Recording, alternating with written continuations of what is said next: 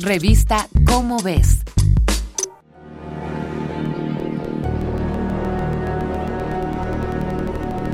Principios de 2020. Las noticias del nuevo virus empiezan a extenderse rápidamente. La enfermedad ya se reporta fuera de Asia y es cuestión de tiempo, dicen los expertos, para que llegue a nuestro país. Ante el incremento de contagios de una enfermedad que no conocemos, pedimos auxilio a los expertos. ¿Cómo podemos salvarnos de esta enfermedad? Y ellos dan solo tres consejos. Aislarse, usar cubrebocas y lavarse las manos. Las campañas fueron inmensas. ¿Cuál es la forma correcta de lavarse las manos? ¿Hay una forma incorrecta? Lavar todo lo que traíamos de la tienda, rociarse de jabón, jabón para todos lados. ¿Cómo puede un artículo de tocador ayudar contra una enfermedad tan fuerte? Para entender eso, hay que revisar rápidamente el funcionamiento del jabón. En términos técnicos, se trata de una sal sódica o potásica derivada de ácidos grasos. Al hacer reaccionar estos con el álcali a temperaturas de entre 80 y 100 grados centígrados, obtenemos jabón.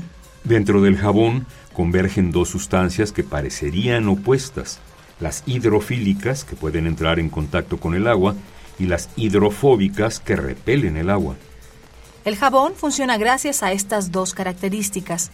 Cuando el jabón entra en contacto con una superficie, las moléculas hidrofílicas se acercarán al agua, mientras que las hidrofóbicas evitarán tocarla.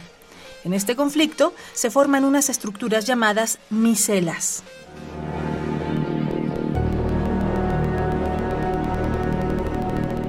Al formarse las micelas, estas ayudan a encapsular toda sustancia que no sea soluble en agua. Por ejemplo, la mugre de las manos. Así, las cosas quedan atrapadas en la parte hidrofóbica del jabón. Y como las cabezas hidrofílicas sí tienen afinidad por el agua, las estructuras micelares se disolverán en el agua.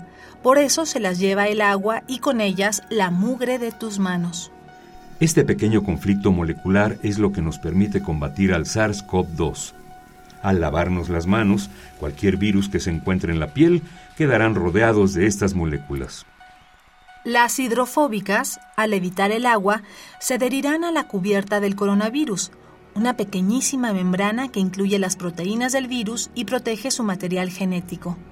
Es como si el jabón rodeara la piel del virus. Al enjuagarte las manos, probablemente el virus se quede en ellas, pegado con sus puntas que tantas veces hemos visto en imágenes. Pero el agua sí se llevará lo que encapsularon las micelas, es decir, la piel del virus. Y como si fuera una naranja, si le quitas la piel, el jugo y los gajos se esparcirán y harán un tiradero. Así es como el material genético del SARS-CoV-2 se derrama y el virus queda inutilizado. Esta es una coproducción de Radio UNAM y la Dirección General de Divulgación de la Ciencia de la UNAM, basada en el artículo Arma formidable contra los virus, escrito por Hugo A. Castillo Sánchez. Si deseas saber más sobre la historia del jabón y su uso por los médicos, consulta la revista Cómo ves, la publicación mensual de divulgación científica de la UNAM. Revista Cómo ves